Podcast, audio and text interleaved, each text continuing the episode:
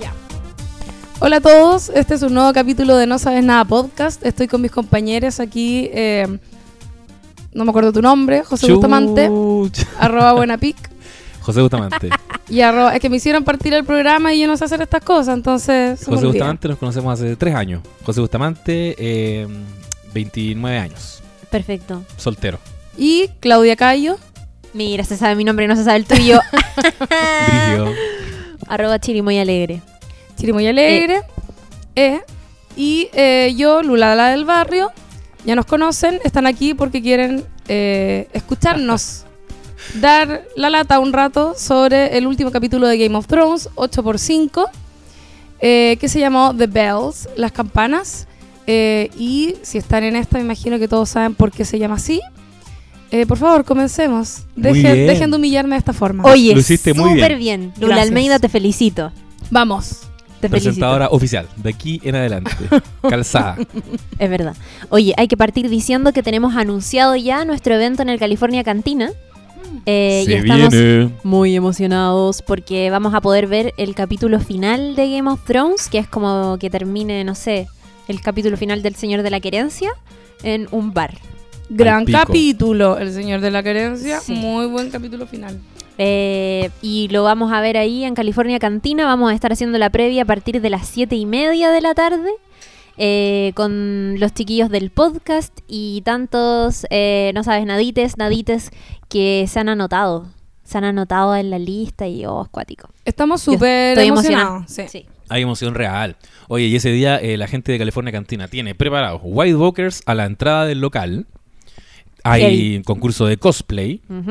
Quizá- que- ahí- eso lo vamos a animar nosotros. eso ya ves. eh, Onda. ¿Vamos a animar? Sí, lo vamos a animar Ya, nosotros. bacán. Así que por favor, si se motivan con cosplay, por favor, onda, denle. El Yo- que gana se va a ganar algo, no sé qué. Ah, no, sí sé lo que se van a ganar. Yo también sé lo que se van a Son ganar. como 50 lucas en consumo del local. Sí. Oh. Y van a sortear ejemplares ¿Puedo participar? de eh, George R.R. Martin. Buena, Game de canción Thrones de Hielo y. Fuego. Sí. Buena. Hermoso. Oye, regalo. bueno regalo Bueno, sacaron. Y lo más importante de todo, vamos a estar nosotros Haciendo podcast tirando el en rollo, vivo. tratando de ordenar las ideas después de haber visto el capítulo. No sé qué vamos a decir. Vamos a estar todos curados. Palpi- oh, El va, a ser, peor va a podcast. ser un podcast curado. Menos mal es en vivo y como que mm, podemos decidir quizás no dejarlo arriba por si nos curamos Oh, demasiado. Eso puede salir tan bien o tan mal. O tan mal. Y lo otro que quería decir es que eh, la idea es que ustedes también puedan participar de ese podcast en vivo, po. Claro. Onda Obvio. opinanding y todo eso. Exacto. De repente vamos a decir, oye, es ahí que así- vamos a estar tan curados. ¿Sabes que sube- a ver, súbete vos al escenario. Ven, te dejo mi lugar y vamos a dejar a un no sabes nadie haciendo el podcast. Eso va a pasar. Sí. Porque esas cosas hago yo cuando estoy curado. Oye, y yo quería decir también que ese día va a estar, va a haber- vamos a tener un invitado, ¿eh? ¿cachai? Un rato, no sé cuánto rato va a ser eso, Eh, pero va a estar Gabriel Guamán Llanos, que es un experto en efectos especiales, que me parece que es el que hizo las réplicas de los White Walkers. Él es. Qué bueno. Él es. Él es. Así que vamos motivados. Sí. Me Oye, encanta. va a haber White Walkers de real entonces. Va a haber verdaderos White Walkers. No, si es real esto. Me En, va a dar en la entrada. Altísimo evento, ya lo saben. Se me olvidó algo más. ¿Qué? ¿Qué más? Es que hay demasiadas cosas. ¿Qué? Van a tocar la intro de Game of Thrones tu en madre. vivo. Concha tu madre. tu Es real. Me ¿Es real? enterando Es ahora. real, es ¿Y real. quién lo va a hacer eso? Eh, unas personas que tocan muy bien música. Nosotros. Ah. No me acuerdo quiénes son, pero estaba por, estaba por ahí en el afiche.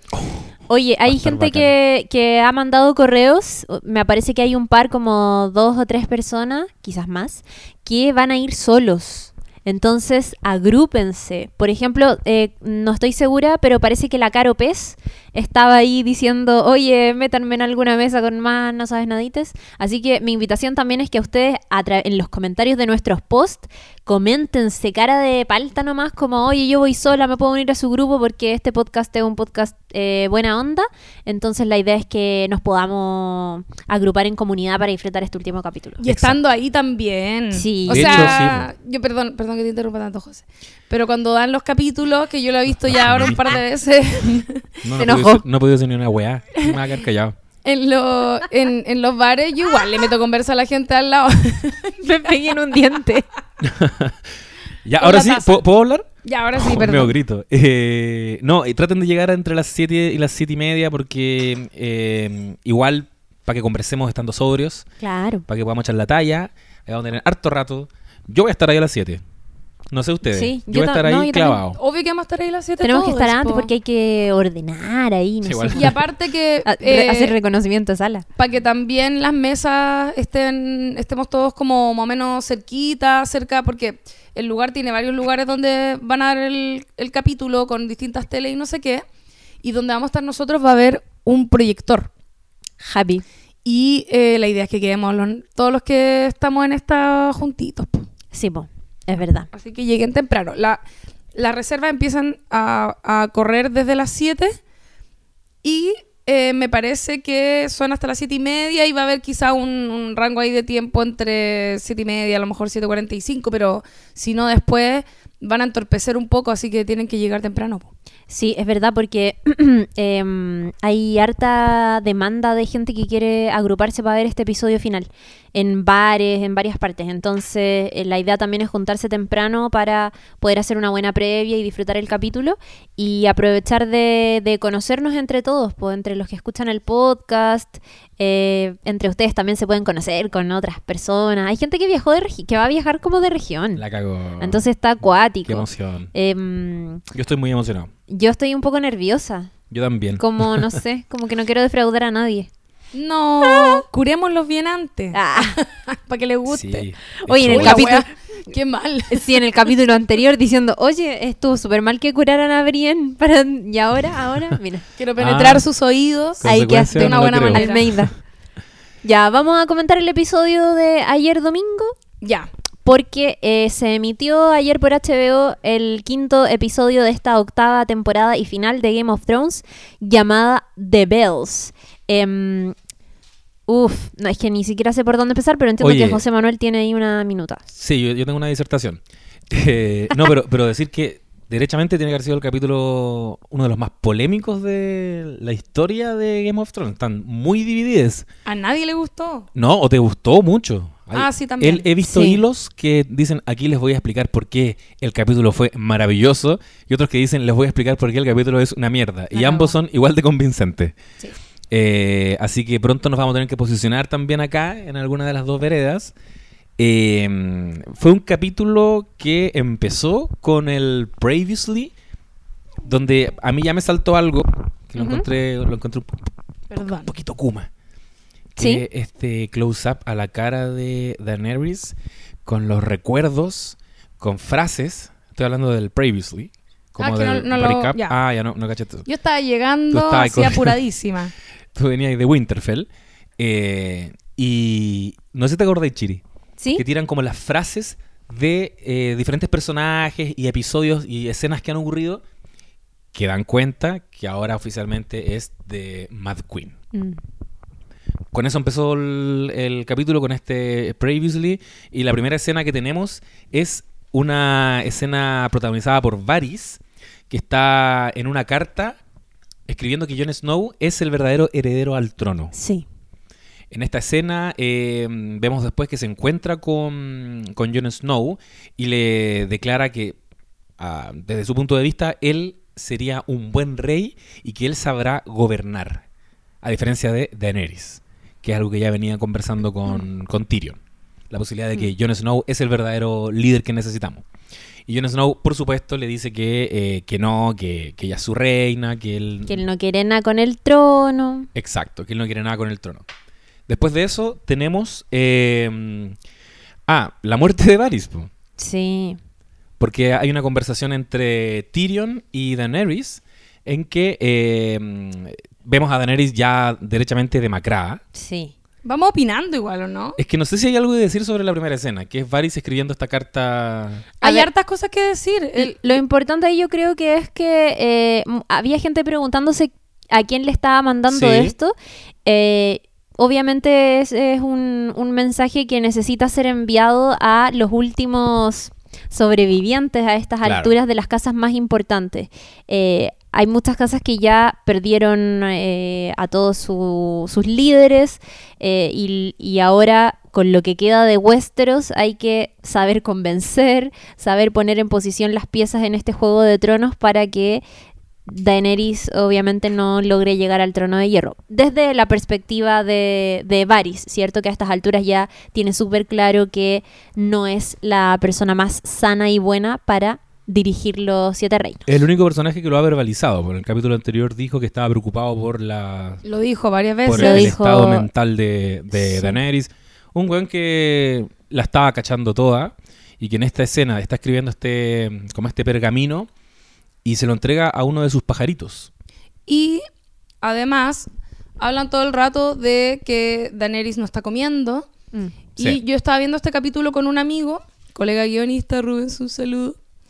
Em, y él me decía, claro, porque la están envenenando, por eso no está comiendo. ¿Cachai? Sí, leí esa. Entonces, o sea, es que es totalmente tiene mucho sentido, ¿cachai? Como que, o sea, yo pensaba, claro, no está comiendo porque está deprimida, porque le mataron a su dragón, que es como su hijo, y en realidad no, pues tiene mucha razón, o sea, no, no sé si estaba explícitamente así o si esa era la intención, pero tiene mucho sentido pensar que efectivamente la estaban envenenando y es una razón de por qué ella, que ya a esta altura está paranoica, deje de comer lo que le dan, a menos Claro. que coma algo que ella misma saque del árbol, ¿me cachai? Sí. Eh, y por eso también la preocupación de Varys de cómo comió ahora la hora del almuerzo, ¿no? Entonces cuando tome 11, ah, vamos a ver si come, ¿cachai? Sí, po, sí, igual es clave eso. Entonces, eh, no, es, no es menor, siento, que ya como que se están eh, poniendo en marcha un montón de dispositivos para tratar de anularla porque se intuye lo que se viene y que finalmente se vino. Claro. Y vemos a una Daenerys muy parecida al Rey Loco, igual, ¿no? Como el pelo largo, demacrada. Bueno, ya nos estaban diciendo aquí oficialmente que se había convertido en, en la Reina Loca. Eh, luego vemos que Tyrion llega eh, a contarle que... No, Tyrion se acerca a, a Daenerys y Daenerys le, le dice que Jon Snow la traicionó. ¿Por qué? Porque... ¿Está- está- ¿Estáis saltándote la muerte de Varys? No. Ah, ya. Porque a raíz de esto, ella decide matar a Varys, porque le cuenta que ella habló con Jon Snow a propósito del origen de Jon Snow y le dijo que no le cuentes a nadie. Y le contó a Sansa. Como le contó a Sansa, Sansa le contó a Tyrion. Y, él sabía que Sansa contaste- se iba a ir de hocico, entonces el verdadero traidor Exacto. es él. Eh, el verdadero traidor para a ojos de Daenerys era Jon Snow.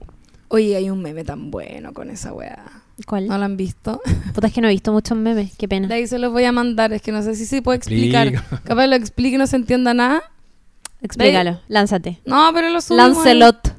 No, es como, es como la seguidilla de como eh, ella diciéndole no le cuentes a nadie, después él contándole a alguien y diciéndole no le cuentes a nadie, Ajá. y después la otra diciéndole a Tyrion no le, le cuenta y no- le dice no le cuentes a nadie, y así, así, así.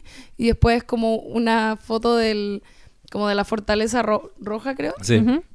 Como con un cartel gigante así como bienvenido Aegon risa. Sí lo vi. Es bueno. No lo vi. bueno, bueno. Pero me dio risa, me lo imaginé. Ya. Eh, Oye, al, actor de, um, de Varys ¿Ya? No le gustó su muerte. Es otro de los desencantados, así como varios más. Le ¿Por preguntaron a, a Miss Sunday. eh, Porque a raíz, o sea, a ojos de él, Varys dejó de ser Varys eh, hace como una temporada.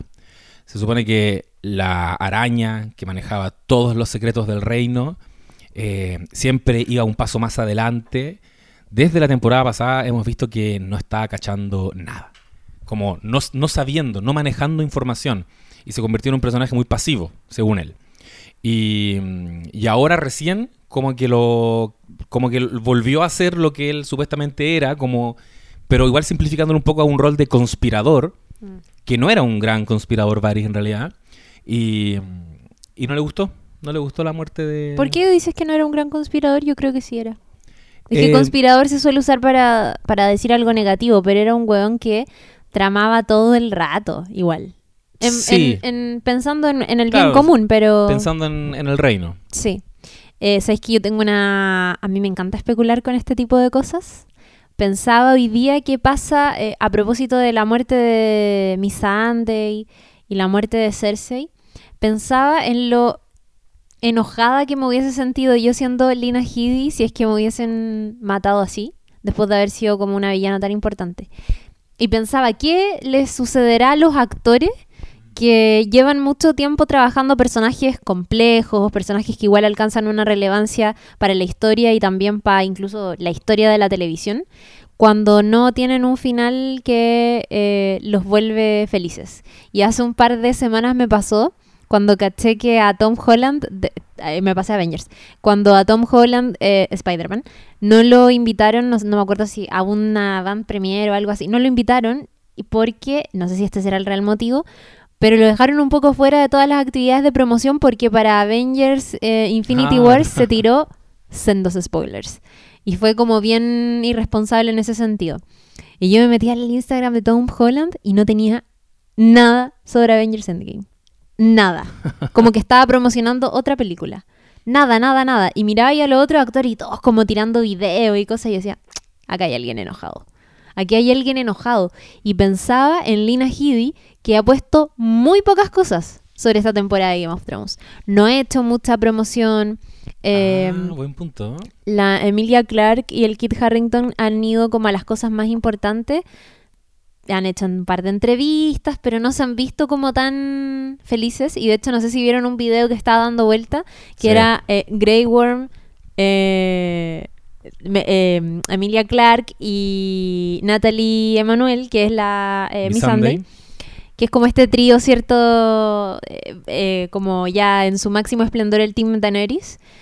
Y una periodista les decía, oye chicos, han grabado sus últimas escenas, eh, ¿cómo les pareció que terminaron sus personajes?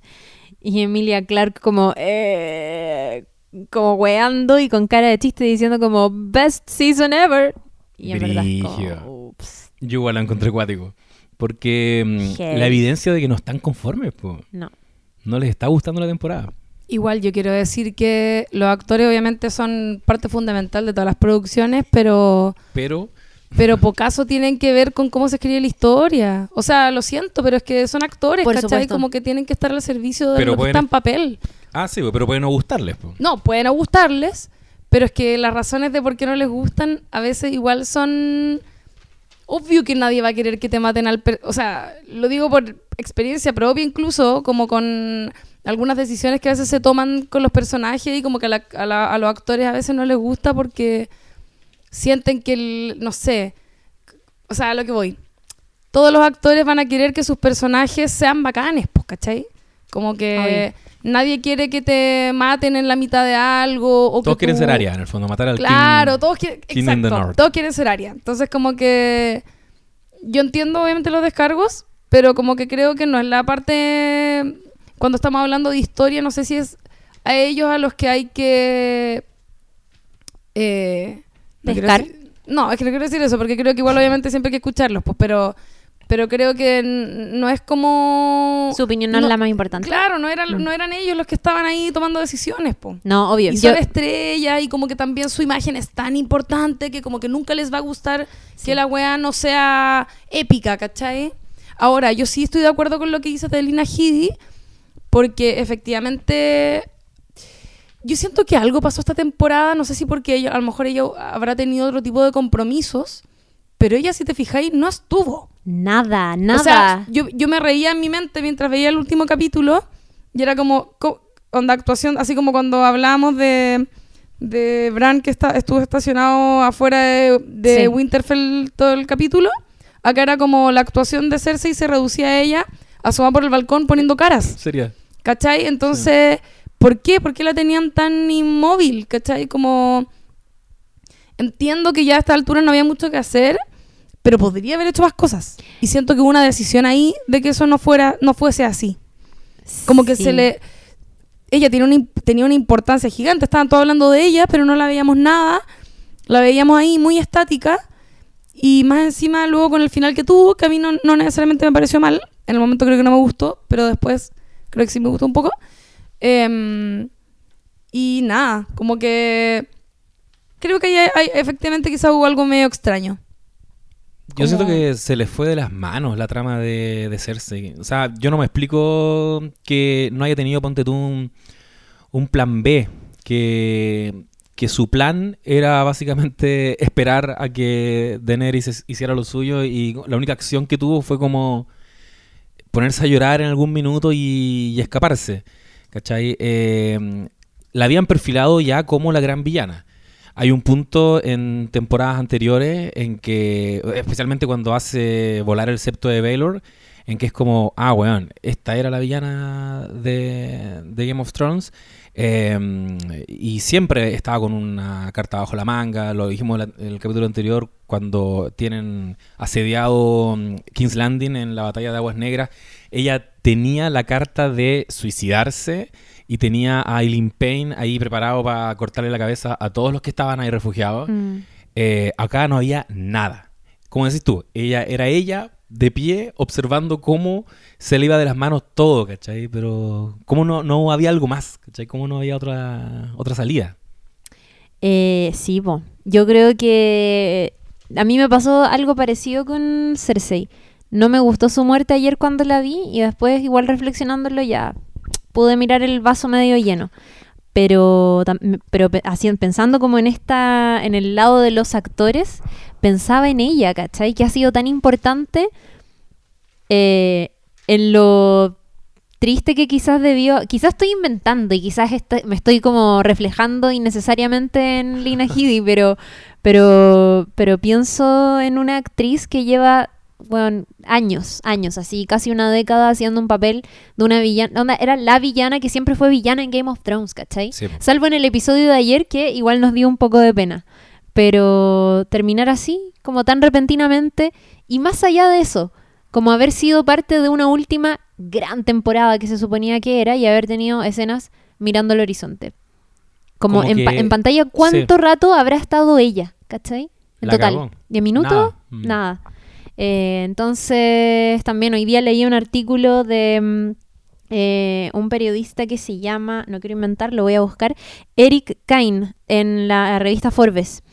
Y él eh, hablaba sobre cómo, bueno, una reflexión que hacemos varios, que es lo bueno que hubiese sido que hubiesen tenido que, que hubiese tenido más capítulos esta temporada para no sentir que las cosas sucedieron tan repentinamente.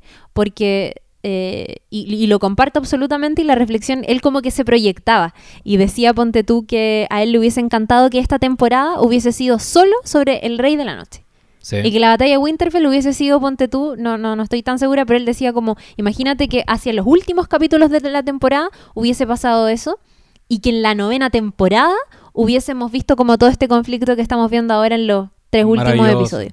Hubiese sido perfecto. Y creo que eh, el capítulo de ayer lo disfruté y todo lo, lo que quieran, pero al final lo hablaba con mi pololo y como que me decía, ¿te gustó el capítulo? Y yo como, puta, no sé, ¿cachai? Como que solo me deja con la sensación de que me hubiese gustado ver más capítulos porque no logro, com- no, no sé si me puedo comprar tan rápido el, el nuevo giro de Daenerys. Sí. Si me lo preguntáis en su totalidad, ya, me lo compro, lo entiendo. Entiendo por qué se volvió loca, entiendo por qué quemó King's Landing. Puedo llegar a entenderlo, pero siento que me lo contaron tan rápido que no, que, que no, no lo asimilo tan fácilmente. Sí, yo ¿cachai? siento que todo lo que ha pasado tú lo podías justificar esforzándote, le podías encontrar justificación a todas las weas, a todas las decisiones de los guionistas. Eh, lo que me pasa a mí es que siento que están como abusando un poco de eso, como abusando de que le tenemos tanto cariño a esta serie, le tenemos tanto cariño a los personajes, queremos, queremos disfrutarla igual. Que, mm, que los hueones se pasaron un poquito, como que se, se- se pasaron de la raya. Y la- lo de Daenerys, Sí, he leído varios hilos en Twitter donde dicen, ojo, que, que Daenerys hizo esto en la temporada 1, hizo esto en la temporada 2, ¿cachai? Y es como, ya, pero bueno, en el mismo capítulo le estaba recriminando a Jon Snow que a ella nadie la quería. Mm. ¿En qué momento tomáis la decisión de matar a la gente que tú querías y ganarte su, su amor, ¿cachai? Y su respeto.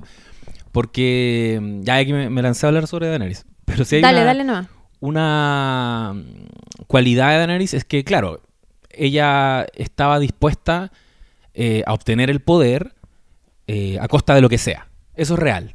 Como que eso, eso te lo compro. Y lo lleva mucho tiempo diciendo. Y lo ha hecho. Pero nunca a costa de gente inocente. O sea, ella nunca mató gente inocente. Mm. Eso como punto uno. Y la gente como dice, no, pero igual mató a los papás de, al papá de Sam y al hermano. Ya, pero en contexto de guerra, dos, dos hueones que no estuvieron dispuestos a arrodillarse ante ella y aún así eh, no fue tan fácil la decisión. Y aún así se nota que ella estaba un poquito, ah, como que Tyrion igual se lo recriminó, ¿cachai? Mm. Había tensión al respecto.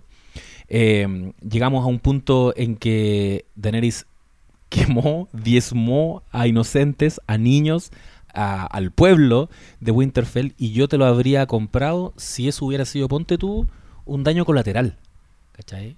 Onda, has- hasta ese punto yo sí creo que habría sido verosímil. Como Daenerys quiere llegar al trono de hierro y, y como daño colateral van a morir personas. Ya, sí, esa es la Daenerys que yo conozco.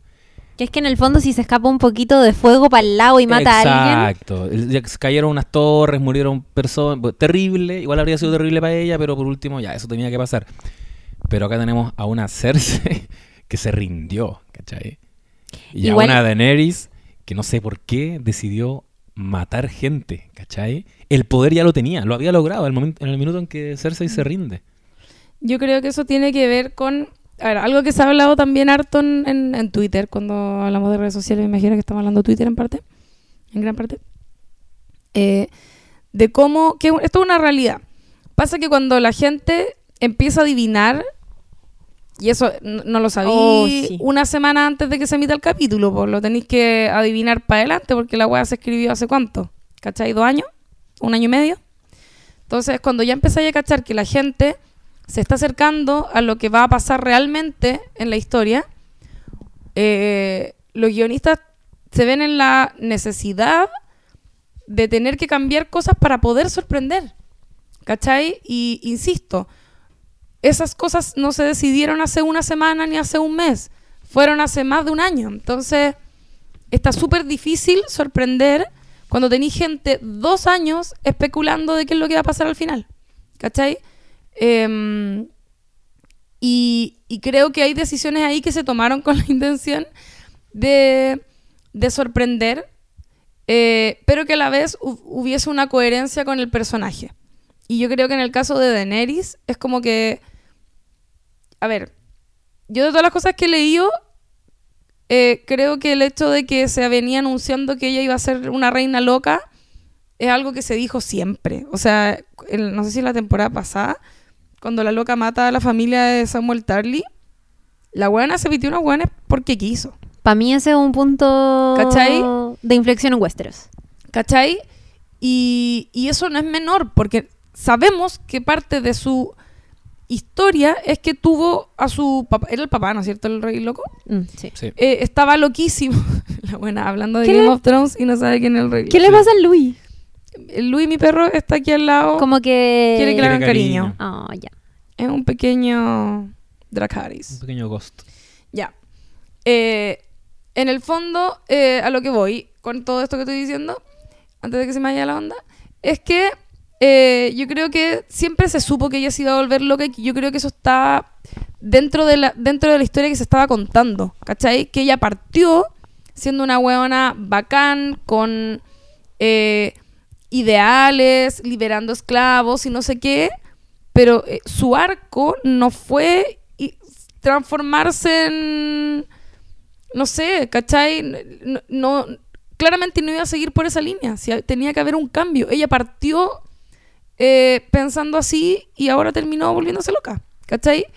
Y, y eso quizás es más o menos predecible, atenta un poco contra lo que decía antes, pero eh, eh, yo creo que era parte como de la evolución natural del personaje y, y ahí lo que termina siendo impredecible es que la huevona efectivamente decida quemar a todos porque sí, que ya efectivamente es como que se le arrancaron los callos o los enanos, Claro, no sé cómo se como que se le puso el switch locura. como que prendió, claro, Switch Locura, eh, que también estuvo un poco forzadito, eh, pero puta, se sabía igual que se iba a ir en esa, yo creo, ¿cachai? Yo quiero decir, quizás no lo dije antes, que creo que es el capítulo que más he disfrutado de la temporada. ¿Cachai? Eh, y creo que dentro de como unidad capítulo está bueno. ¿Cachai? Si al final lo que uno está haciendo acá es eh, generar como lazos con los capítulos anteriores, con las temporadas anteriores, y cuando uno mira el, el mapa general, ahí es donde yo empiezo como a... mm, No sé, ahí me surgen las críticas. ¿Qué? O sea, si yo, si este capítulo eh, con una progresión de Daenerys como personaje que realmente se fuera acercando a esa locura donde supuestamente se estaba acercando, eh, está bien, ¿cachai? Si está, es la zorra. El problema es que, de hecho, hay un detalle, el mismo capítulo, o sea, en la misma en el mismo capítulo no mostraban la cara de Daenerys montando el dragón y piteándose a, a medio mundo. No sé si te fijaste que Sí. fueron como pocos momentos y yo pensaba, no me lo imagino. ¿Cachai? Tampoco Tenéis toda la razón con eso. tampoco creo que ella como personaje va, va a, a cometer este acto tan terrible que no sé con qué cara lo está haciendo. Sí. ¿Cachai? Una cara de rabia, hay, un, hay, no sé, hay placer en lo que está haciendo, hay, está llorando arriba del dragón mientras lo hace, ¿cachai? No pudieron mostrarlo porque no es la Daenerys que nosotros conocemos. Estoy muy de acuerdo. Hoy día estaba viendo el Inside the Episode o el... No me acuerdo si era el Inside the Episode o el Game Reveal, que este eh, como eh, capítulo más largo que suben con el detrás de escenas, con todos los efectos especiales.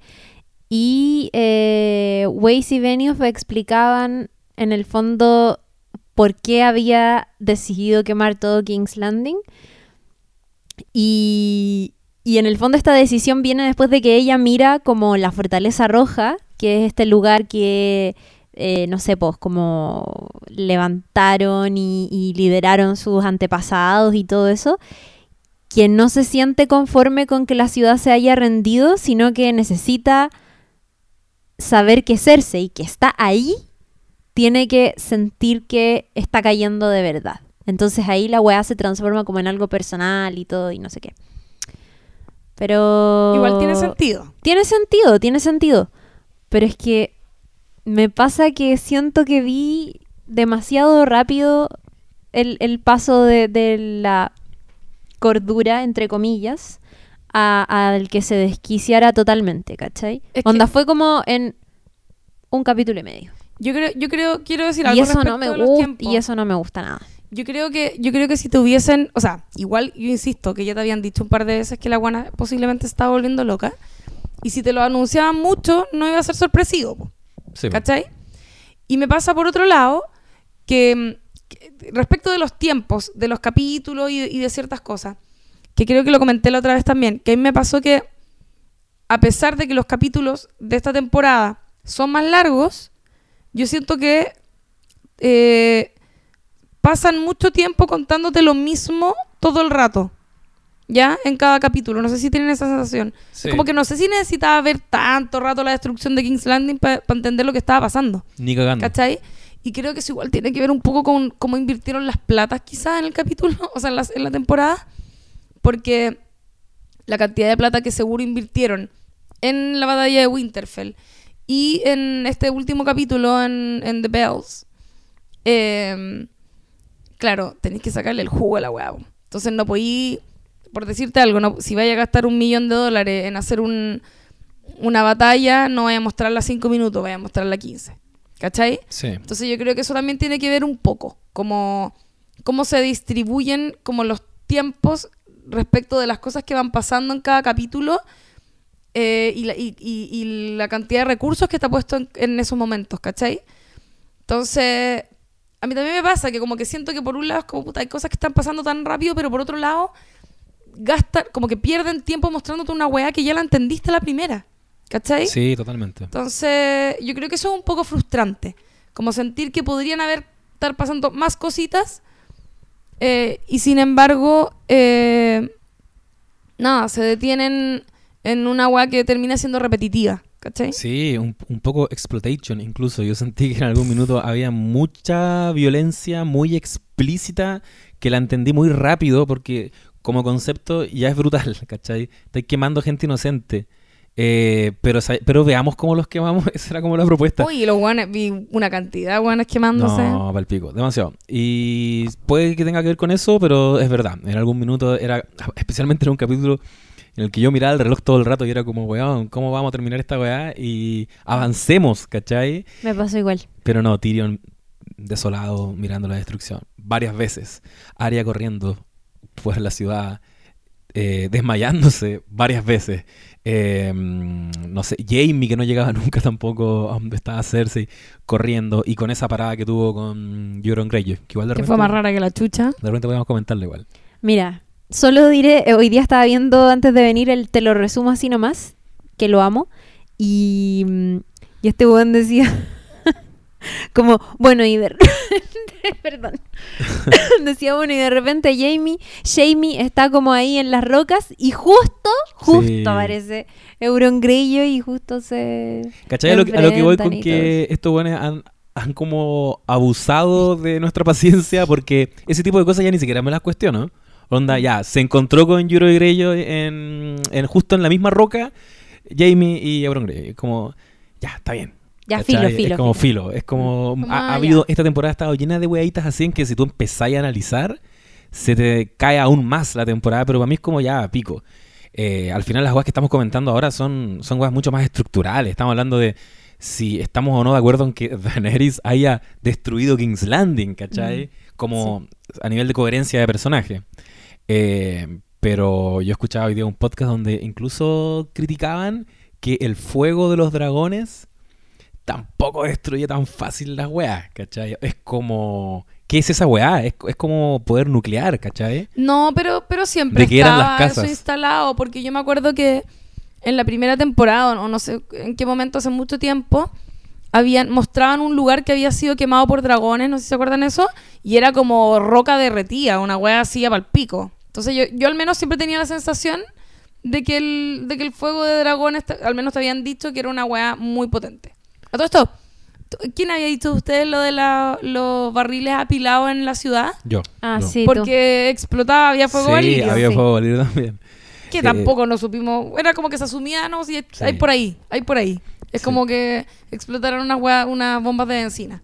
Sí, y, eh, no sé si el capítulo pasado comentamos, no sé si en el capítulo o antes de grabarlo, que quedaban dos episodios nomás y que era como cómo van a resolver tantas cosas que quedan pendientes, porque es como que en el capítulo de la batalla de Winterfell y en el en, eh, en, en el anterior ya se tiene que acabar la serie. Y es como tenemos dos capítulos. Y ayer veía la- el, el episodio y revisaba arriba la barrita de HBO que te pone como a continuación Barry. Y era como, no, weón. No. Porque ya cacho que cuando te lo ponen una vez quedan como 20 minutos.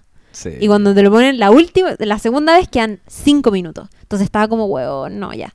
Y terminó y, y me sentí desolada por lo que les contaba, que, que, que, que solo me recuerda que quizás deberían haber tenido más capítulos, pero también me sentí como, weón, no sé cómo el último capítulo me puede dejar satisfecha en el fondo. No lo va a hacer. No lo va a hacer.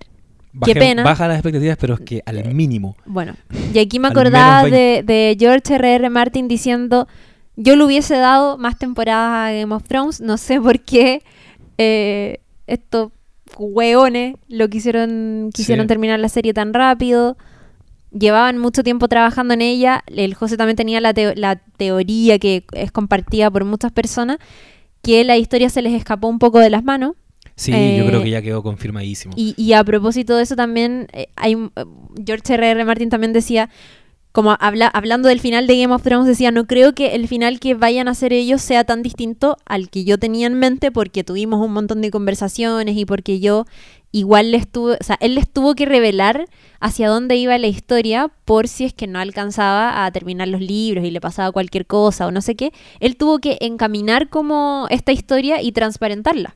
Sí. Pero no sabemos en qué profundidad dijo Daenerys va a hacer esto o esta persona va a hacer... No sabemos cuál fue la intensidad de esas conversaciones, la profundidad de esas conversaciones entre el autor de los libros y los showrunners de la serie.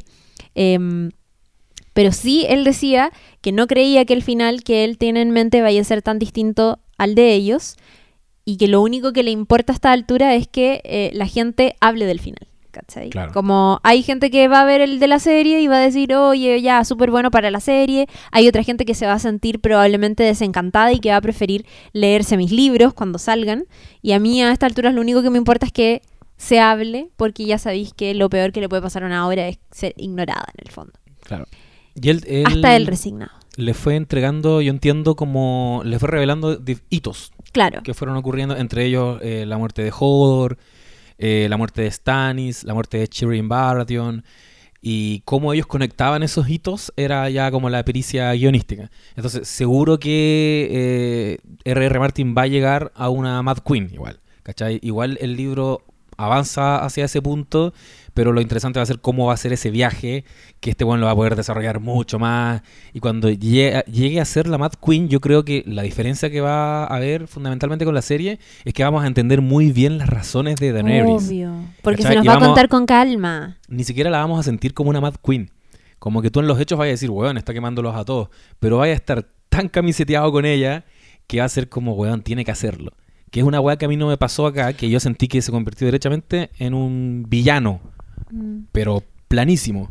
De repente pasó a ser un dragón en el cielo que no veíamos y que andaba quemando todo. Pero sabéis que quizás no, quizás igual en los libros la vamos a odiar, pero ese odio va a ser mucho más orgánico, ¿cachai? Sí. Capaz no vamos a no vamos a empatizar, si igual Game of Thrones se trata de eso. Empezáis odiando un personaje y después lo termináis llamando para volver a odiarlo a lo Jamie.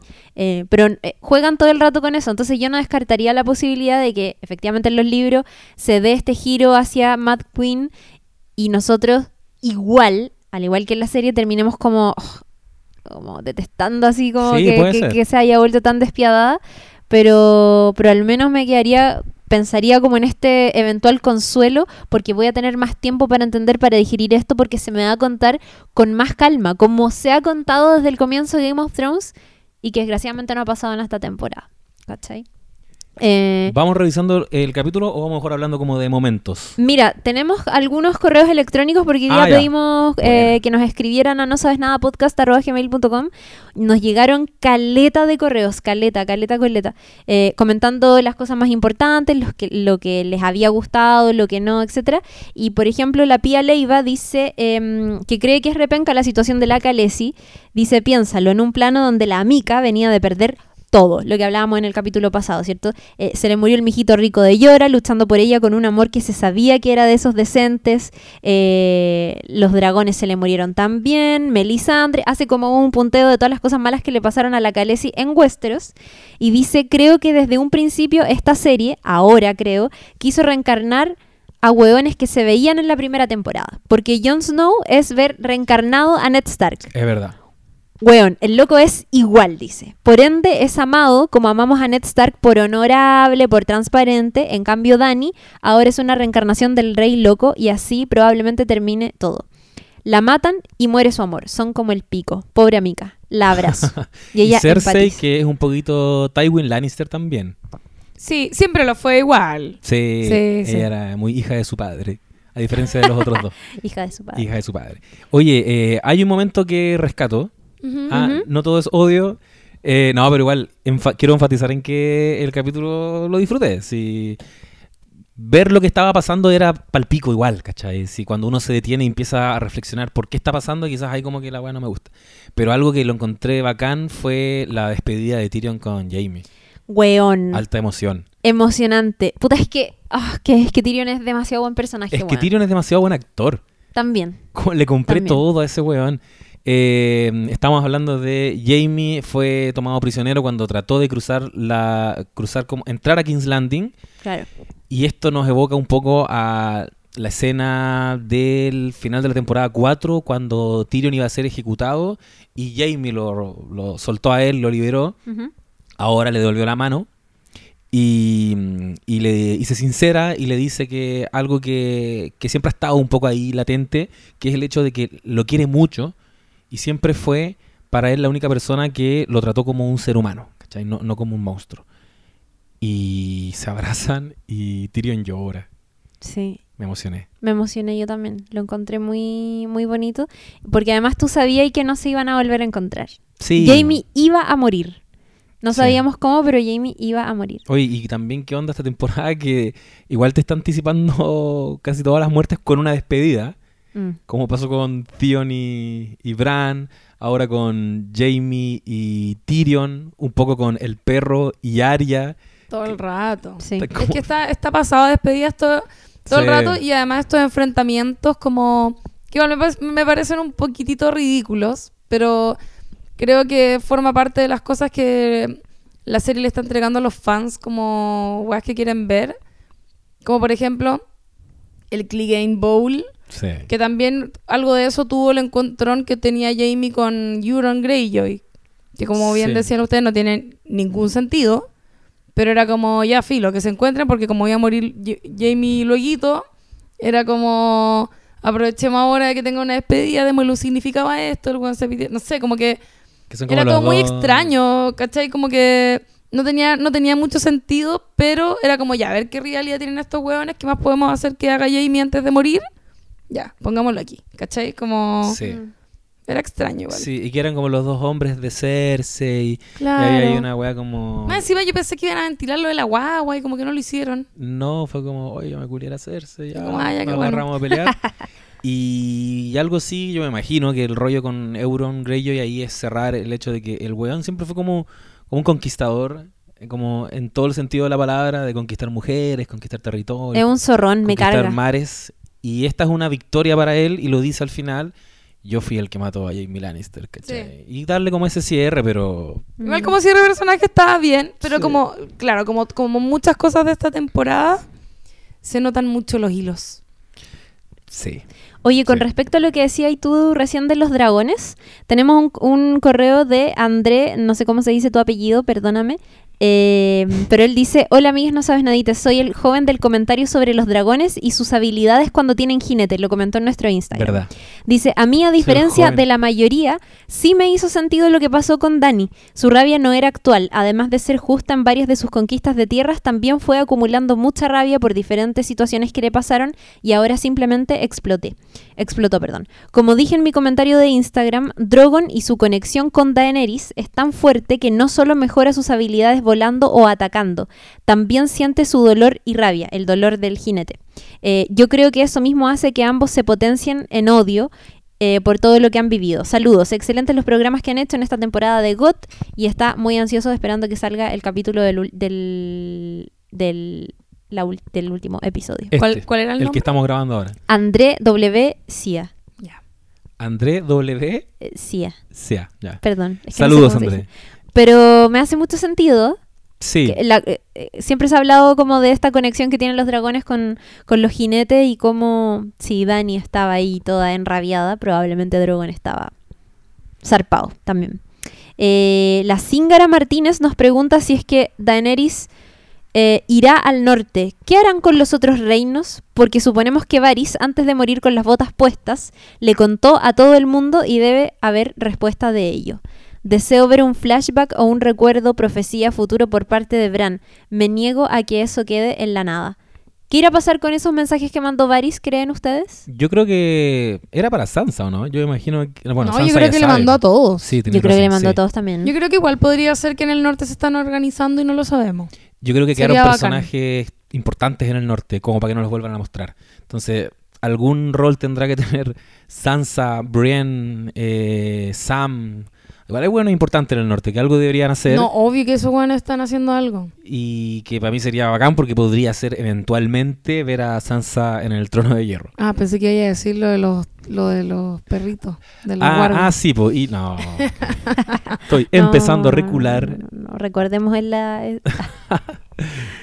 O quizás no. Quizás aparece el ejército de lobos. ¿Cómo se dice? Quería decirlo, no, dilo. no abandona, Di no abandona su idea del ejército de lobos. Se Me viene, encanta. se Pero. ¿sabéis qué? bien. Capaz que se viene. Yo todavía tengo esperanza. No se ha Vamos, acabado gracias. esto. Puta, yo perdí la esperanza. Ah, perdimos a una. Sí, Yo me bajo. Me bajo, Te bajas bajo. del bote, te bajas del ejército. Soy como Varys. No, yo me bajo antes que estos segundos. No, eh, oye, hay otra cosa que nos comentaron harto en los correos electrónicos y fue eh, la situación Jamie Lannister. Eh, tenemos al Eduardo Gutiérrez que nos saluda, dice que empezó a escuchar el podcast hace muy poco, pero ya no puede parar. Eh, me, hace, le ha hecho mucho sentido que Dani se volviera loco, eh, loca, perdón, sobre todo porque llevamos dos temporadas viendo eso. Mm, nos dice que ahora que quemó a gente inocente decimos pero ella nunca fue así y en realidad hizo lo que ha hecho desde que los dragones aparecieron. En el fondo resolver siempre los problemas o como a sus enemigos quemando, quemando, quemando, quemando. Dice que el final de Cersei fue genial, literalmente se le vino el mundo encima y me gustó que Jamie no se redimiera y no salvara a nadie, porque no tiene por qué pasar, no todos en el mundo pueden redimirse.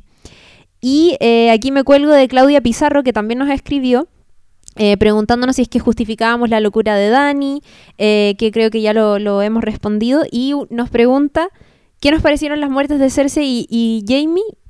¿Y la redención de Jamie? Hablemos de Jamie un poco. Ya hablemos, Hablemos de. Jamie. Ya se agarra entonces a cornetes con Euron Greyjoy y logra llegar a la fortaleza justo cuando Cersei iba como ya sola, entregándose un poco a la muerte igual. Cersei ya tocando fondo. Qué chistoso el momento en que como que va a agarrarse la montaña con, con el perro, con The Hound, Sí. y es como, permiso, como que... ¿Sabéis qué? Para mí ese momento es súper representativo y, y lo quiero comentar muy en breve porque así como... el Clay Game Bowl El- después va a tener el- su momento, Ah, ya. Vamos a hablar de creo Claymore? yo. ¿O lo Bueno. hablamos? Obvio, yo tengo cosas que decir. Ya. ¿Ya que de qué hablamos?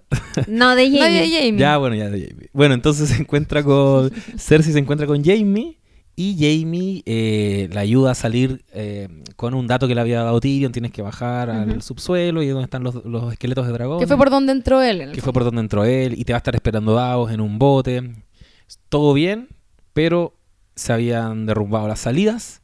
Así que quedaron atrapados y en el fondo esperando el final nomás. Muy. Algunos decían muy, el, muy Titanic. Puede ser, como película de catástrofe, igual. Es no, el contexto. No entiendo la relación. Sé, yo tampoco. Como que se está hundiendo el Titanic y se está destruyendo el, el- la fortaleza. Pésima comparación. Ya, no fui yo. lo leí. Y, mm, y en este momento Jamie le tira un rollo. Le dice, eh, mírame a los ojos. En este momento... No, somos nosotros dos nomás que, un, Sí. que una frase que él siempre le decía. Mm. Nada más importa, solamente importamos nosotros dos. Cersei desesperada le dice, no puedo morir, no quiero morir así, por favor, no dejes que yo muera. Y vemos que se derrumba el techo y finaliza la historia para Jamie y para Cersei. No me gustó el final de Jamie. No me gustó ninguno de los dos finales. Es que para Cersei también era charcha ese Es final. que el de Cersei puedo llegar a entenderlo, puedo, puedo mirar el vaso medio lleno, como decía, pero el de Jamie no me gustó nada. Nada, weón, Yo nada, estaba, nada, así- nada. Sobre todo eh, después de lo que pasó con Brienne. Es que esto... ¿Para qué? ¿Para qué hacen todo? ¿Para qué plantan esas semillitas hermosas de Brienne en la, tem- la- en la temporada 2, 3, no sé cuándo fue ya, estoy enojada? Eh, y ahora en esta última luchan juntos, tienen sepso, Y se dicen cosas lindas, Sí. suceden cosas lindas entre ellos. Y llevábamos, habíamos logrado empatizar con Jamie Lannister, habíamos llegado a quererlo, habíamos eh, pensado que, que, que después de ser una mierda en algún momento, cuando empuja a Bran y todo eso, y después de, de haber hecho tantas cosas malas por, comillas, amor, por este amor como incondicional, a veces un poco enfermizo que le tenía a Cersei, lo habíamos llegado a querer y de pronto todo se derrumba porque, se derrumba literalmente, eh, porque decide volver con Cersei después de, de haber cambiado algo. Para mí no, No me gustó eso. a mí me hace muy poco sentido el final de, de Jamie. Yo creo que es uno de, las- de los arcos que se ha sacrificado, que se sacrificaron en esta temporada. Eh, para mí, Jamie no era la historia de un caballero enamorado de, de su hermana, que es lo que nos están diciendo en el fondo. Como yo tengo que volver a hacerse, tengo que. no, el weón llegó un momento en que se emancipó y a, y a mí me agradaba esa alternativa. Como voy a pelear, cuando dice voy a pelear por los vivos, como que ya se pasó a ese bando. Y por eso yo decía en el capítulo anterior, cuando se despide de Ren, yo no me compraba ni cagando que él iba a ir realmente enamorado a reencontrarse con Cersei. Yo dije, este weón tiene una agenda oculta que seguramente es matarla y, y yo estaba todo el rato esperando que esa weá ocurriera. Muchos decían eso. El viaje de Jamie es, sí es un viaje de redención. Era el viaje de, de un weón que se mandó muchas cagadas y que ahora tenía que de alguna manera salvarse. Eh, y eso queda muy explícito en un capítulo de no sé qué temporada en que este weón está mirando, hay como una especie de libro de la Guardia Real, que es como el libro dorado, donde cada guardia que ha pasado, cada, claro, cada personaje que ha pasado por la Guardia Real tiene escrito como su currículum, todas las cosas bacanas que hicieron Mm. puras leyendas. Y Jamie solo tiene escrito como Matarreyes, ¿cachai? Es como el buen se pitió a nada más. Y, y puede ser que esté cruzando el libro con la serie, pero tengo muy claro que este weón dice en ese momento, voy a rellenar estas páginas, ¿cachai? Como que me cansé, no quiero ser el Matarreyes, voy a rellenar estas páginas y me queda todavía un viaje para llegar a hacer eso. Y, y se ve un poco en la serie que toma ese, toma ese rumbo igual. Eh, yo por eso también sentí un poco que este capítulo en algunos casos fue como una especie de retroceso temporal. Como que Jamie volvió a ser el Jamie de temporadas anteriores. Cuando ya estaba con Brian, ¿cachai? Ya, estaba en otra, ¿cachai? Su vida ya estaba en otra. Pero no, pero aquí como que los guionistas lo quisieron reducir a que su tema era Cersei. Su único tema era Cersei. Por lo tanto, la única muerte para él entonces es morir abrazado a Cersei. Creo que de las cosas que más nos hicieron daño en, en universo Game of Thrones es meterse tanto en la serie, tener tanto tiempo sin serie mientras esperabais la otra temporada, que te ponías a ver videos en YouTube, te ponías a leer teorías y empezáis a fantasear con cosas que siento son demasiado ideales y que eh, no iban a suceder porque ya sabemos que, o sea, nos ha quedado súper claro en esta temporada que acá hay una intención de sorprender todo el rato. De sorprender, sorprender a Sora High, mis pelotas a Sora High, Arya va a matar al rey de la noche. Eh, entonces, creo que ese es un daño y acá no puedo evitar preguntarme, ¿estoy mal al pensar que Jamie realmente, casi como si fuera ley, tenía que redimirse? Como, ¿quién dice eso?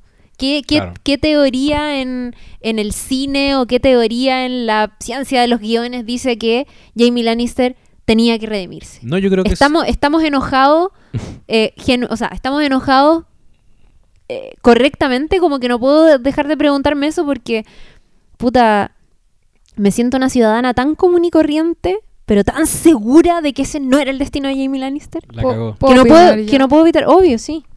Eh, gracias. Oh. Eh, ah, a ti sí. nomás te gusta. No, yo creo que. Yo creo que. mm, Jamie. Pensar que iba a matar a Cersei. eh, quizás era un poco. No, no, no enten- O sea, es que no sé cómo decirlo, porque obviamente no- yo no soy la creadora del personaje ni sé todo lo que hace. Pero creo que su tema finalmente igual era Cersei. Y, y, lo, y el otro tema que tenía, que era como ser un weón que luchaba y hacía weas bien como con esas herramientas, igual era como, ya lo hizo todo en la batalla de Winterfell, ¿cachai? Él, él no es, no va a pelear por Daenerys, ¿cachai? No va a pelear contra Sí. Cersei por, eh, estando bajo el, el mando de una huevona que más encima eh, no, no está demostrando ser lo que, lo que otros esperaban, ¿cachai?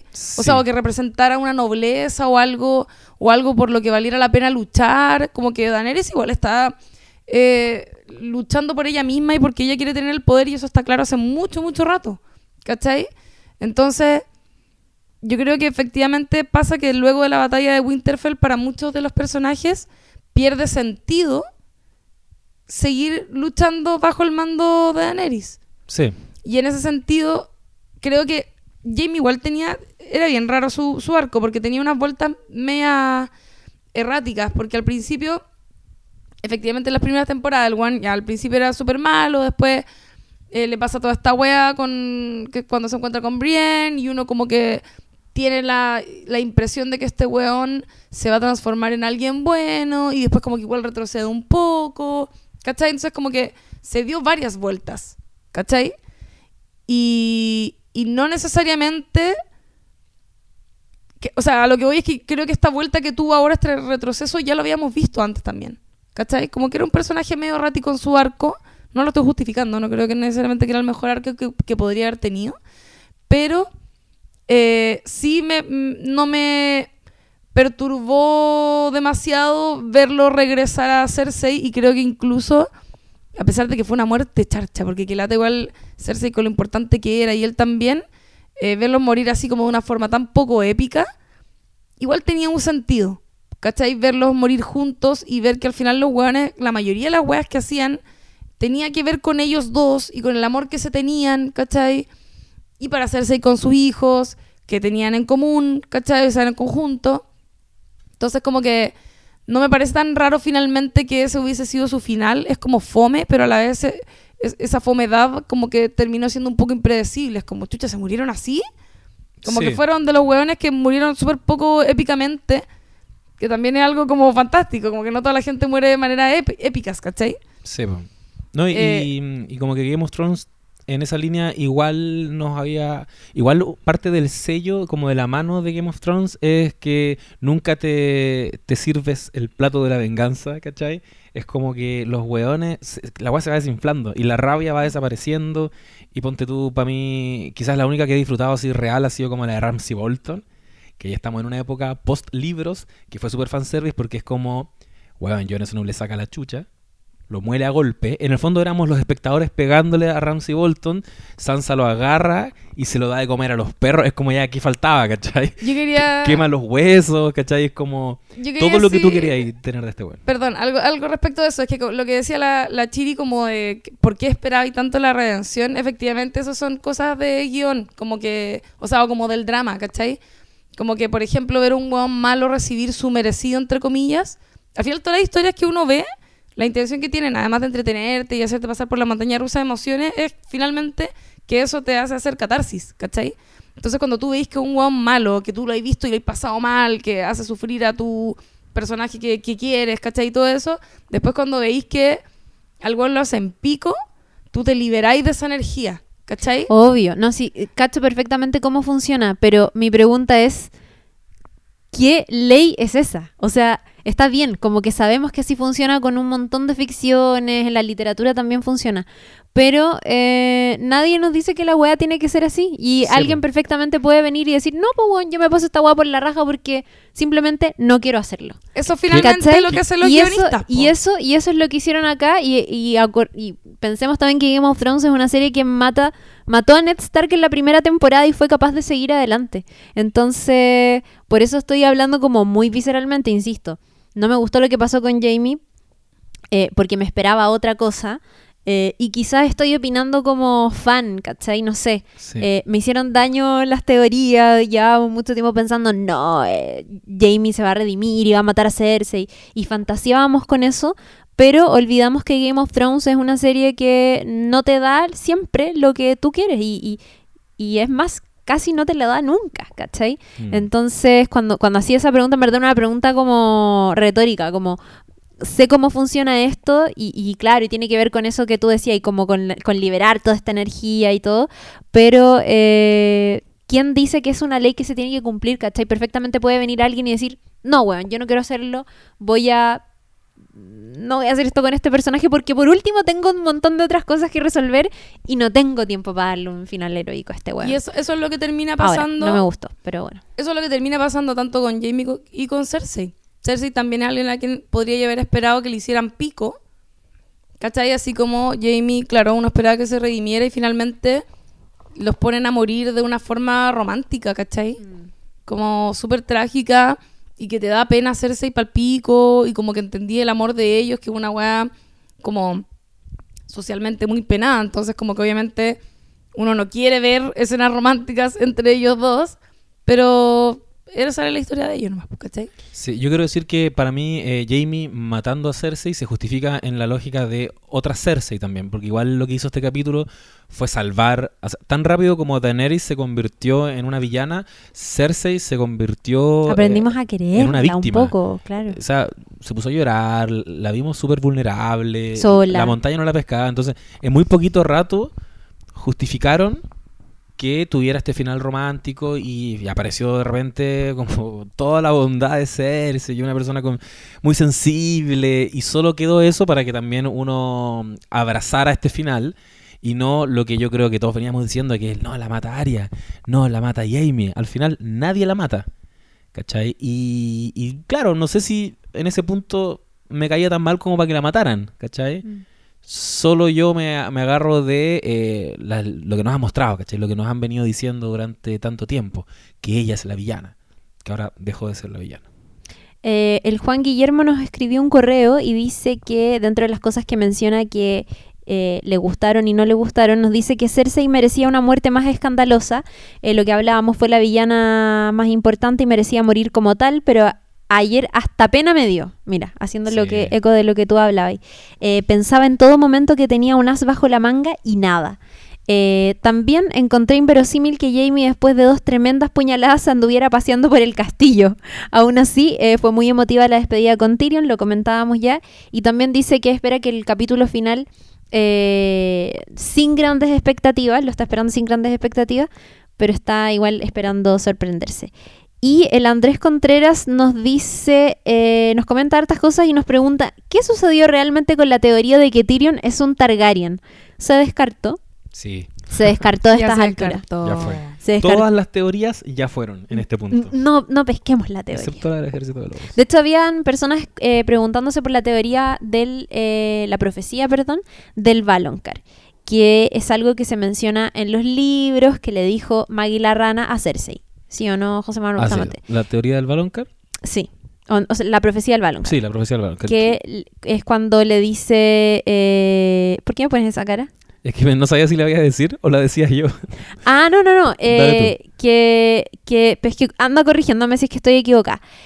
Que es cuando Maggie la rana le dice a Cersei que va a tener tres hijos, que de oro serán sus coronas, de oro serán sus mortajas, eh, que ninguno de esos hijos se va a casar con el rey, pero ninguno de esos hijos van a ser de él. Y ella le dice, eso es imposible, no sé qué. Ahora, en la serie nunca mencionan lo del Valonqar. ¿Sí o no? Nunca, Sí, lo, no, nunca lo Eso, mencionan eso es del libro.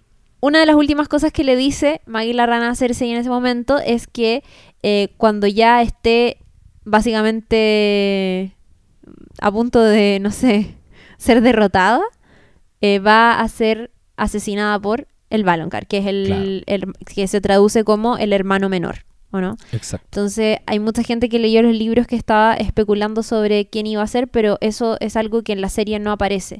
Entonces, eh, hay mucha gente decepcionada, pero la verdad, la verdad es que en la serie eso no se menciona. Entonces, todas estas cosas que habíamos estado especulando, que iba a ser Tyrion, que iba a ser Jamie, porque Jamie, a pesar de ser su mellizo, había nacido después que ella, en verdad no, no tenía cómo suceder porque en la serie nunca se había hablado de eso. Claro. Em, el el Andrés Contreras nos preguntaba eso. Eh, y dice que él recuerda haber comenzado a ver God por allá por el 2012. Me asombró y me atrajo el realismo y la coherencia interna del mundo de Game of Thrones, pero desde hace dos o tres temporadas que dejé de ver eso. Por ejemplo, ayer encontré muy penca que justo cuando Jamie Lannister estaba entrando a la cueva, además, ¿cómo fue posible que lograra salir de la ciudad? Eh, él sí, pero miles de inocentes no, apareciera el único sobreviviente del ataque de Drogon a la compañía dorada, Euron. Euro, la cago. La dura, por último, hubiese llegado con otro weón. Muy raro, muy raro. Y justo estaba ahí, en las piedras. No, malísimo esa Raro. wea. Rarísimo. Em, quería leer otro mensaje que nos llegó de Juan Luis Ortega, que no sé si Juan Luis Ortega, eh, Ortega perdón, es abogado, pero eh, nos habla sobre eh, Daenerys Targaryen, ¿cierto? Y todo este giro mental que tuvo en el capítulo de ayer, sobre todo, dice, la mayoría de personas estaría con depresión después de haber pasado todas las penurias de Daenerys. Estrés postraumático y ansiedad como mínimo y tapada en fármacos. ¿Psicólogo? Espérate. Ella Ah, reprimió tanto que ahora dio rienda suelta a todo lo reprimido. Solo tuvo un mal día de piromanía. En el sistema judicial chileno sería Ah, inimputable por su pérdida de juicio, la cual está más que justificada. Saldría libre con restricción de ejercer cargos de alta dirección pública, por lo que no sería reina. Quizás se me olvidó algo que le pasó a Daenerys, pero bueno, eh, si hay más cosas, eh, serían solo atenuantes a su castigo. Amo ese correo. ¿Está bueno o no? Weón. No sé, Claramente es como psicólogo y claramente. Qué Claro. grande. ¿Qué, qué nivel? ¿Qué nivel? Y nos, nos pide que por favor le mandemos saludos a su polola, saludos a su polola, eh, polola de Juan Luis Ortega, te ama mucho y siempre nos dice que tú eh, lo acompañas viendo los capítulos. Oh. Nos pide así como, por favor, mándele saludos a mi polola, aquí están los saludos para tu polola. ¿Está bueno ese comentario o no? Excelente. ¿Qué nivel de tecnicismo? Hay gente que estaba también enojada por eh, que lo, no sé si lo comentaste tú, tú lo comentaste José, antes de empezar a grabar, de eh, una chica que estaba enojada por el giro que había tenido el papel de Daenerys eh, desde una perspectiva de género, que la habían dejado como loca y todo eso. Sí. eh, un poco... Es que sabes que no, no, no tengo el, el argumento tan bien armado, Harta pero... gente lo, lo dice. Pero claro, es en la línea de que la, la volvieron loca y como que el- la serie le está haciendo un gran... Pero, pero, a ver, no nos confundamos. A ver. Las mujeres está bien, también podemos ser no, no locas. se puede volver loca. No, es que, es que ¿cuál es, cuál es el... Está bien, ya, si fueran todas las mujeres locas, yo creo que tendríamos un problema ahí claramente de qué onda la representación femenina en, en los personajes de esta serie, pero Pero no, pues. Sí, hay otras que son cuerdas. Entonces estamos, estamos ok. Yo creo que tiene que haber también una diversidad. No, hoy día también había un, había un tuit de un cabro que mencionaba como, ¿qué onda que todos quieren que, no sé, eh, Daenerys como que vuelva a hacer un poco lo que era al comienzo y sea todo muy democrático, ¿cachai? Como que casi que lleve una asamblea constituyente y es como, loco, no, estamos hablando de pasiones desatadas, estamos cerca al final, como obviamente están todos como full explotando en su eh, como extremos eh, de- dentro de- del como del, del universo interior que tiene cada uno y, y cómo pueden oscilar entre estas como emociones más extremas, ¿cachai? Como que no, no vaya a estar así como, weón, llevando a votación qué es lo que va a pasar, pues, ¿cachai? Yo vi que hay una buena que se volvió loca y quemó todo y otra loca que se fue full a la emoción y se murió en el derrumbe, ¿cachai? Y Arya se salió de su camino en vez de ir y asesinar y hacer lo que quería hacer, puta, se fue para otro lado, como que creo que es muy natural también que los caminos en estos momentos decisivos finales tengan como cambios súper eh, drásticos, ¿cachai? Sí. Podríamos igual hablar, hablar de Aria a propósito. Sí, quiero decir que a estas alturas solo me interesa que Aria triunfe. La Y, cagó. y me acuerdo, no sé, el, hace como... Cuando grabamos, lo- cuando hacíamos el web show, eh, en uno de los capítulos nos preguntaron, ¿cuál es tu personaje favorito? Ah, sí, y po. todos como que decían weas terribles rebuscas, así como, ah, no, eh, mi personaje favorito es Sir Davos, Es no sé qué. sí, y yo como, el puta, el mío es Aria. Y como, Aria, qué fome. Y yo ahora solo pienso, weón, Aria. Aria, si hay, si hay algo a lo que yo siento que han respetado harto, eh, es Aria Stark. En esta temporada. Mm, Arya Stark Yo es un menos- personaje que lo están, le, le están dando un tratamiento, claro, respetuoso, con mucho cariño. Personaje que solo crece y que mató al, al rey de la noche y ahora tuvo un gran desempeño en la batalla de King's Landing. Es como que a ella la quieren mucho. Como Sí, en pero la Pareciera serie. que nunca se equivoca. Pero La más cagó. allá de eso, más allá de eso, porque si es que lo hubiesen hecho, o sea, me hubiese dado pena porque le tengo cariño, pero voy a lo coherente que me pasa con las cosas que está haciendo ella en la serie. Incluso con haber matado al Night King, eh, claro, me hubiese gustado igual que lo hiciera John, pero pero disfruté mucho cuando vi que lo hacía ella y me hizo sentido la conversación con Melisandre. Como que me he comprado sus acciones en esta temporada mucho, igual que Sansa. Eh, y ayer, bien, creo que fue de mis partes favoritas ayer en el capítulo en el capítulo de ayer fue verla a ella eh, viendo viviendo en carne propia como todo el terror que provocó el dragón de Daenerys Targaryen incendiando todo King's Landing, estando ahí con la gente, tratando infructuosamente de salvarlos, de ayudar a estas personas a escapar o a salvarse de quizás qué manera, y no lo pudo lograr, sobrevivió. Eh, me gustó Caleta la despedida con, con The Hound. Eh, me lo compré, me lo compré y me gustó y lo encontré muy emotivo. Y qué bueno que, hayan tenido ese cierre de, cariño a, su manera, ¿cachai? Eh, había gente que también decía como, no, me carga la relación que tiene Arya y The Hound porque eh, como que encontraban que The Hound había sido abusivo con ella, ¿cachai? Como a lo largo de la historia. Como, ¿por qué Arya tiene que quererlos y no sé qué? Arya le fue agarrando cariño porque lo fue conociendo más nomás, ¿cachai? Y, y ayer la despedida que tuvo con él fue emotiva dentro de la rigidez y la dureza de sus caracteres personales, pero fue bueno y bueno, no mató a Cersei, muchos querían que eso sucediera, no, no pasó finalmente, pero quizás ahora su misión es matar a otra persona. Claramente, claramente, claramente lo es. Es verdad, es verdad que fue. A mí me gustó la participación de Aria ayer. A mí sí. A una persona que le hemos visto todo el rato peleando, sacando la chucha y todo. Como que esperábamos, ya, obvio, se fue a King's Landing, se va a pitar a Cersei. Y va y te encontré como con los horrores de la guerra. Claro. ¿Cachai? Como. Yo pensaba eso, como. Siempre que, siempre que uno ve esta, eh, este tipo de momentos eh, en series o en películas o lo que sea, y uno empieza a especular como dónde estuvo la investigación, cómo hicieron la investigación para representar esta, este momento, ¿cachai?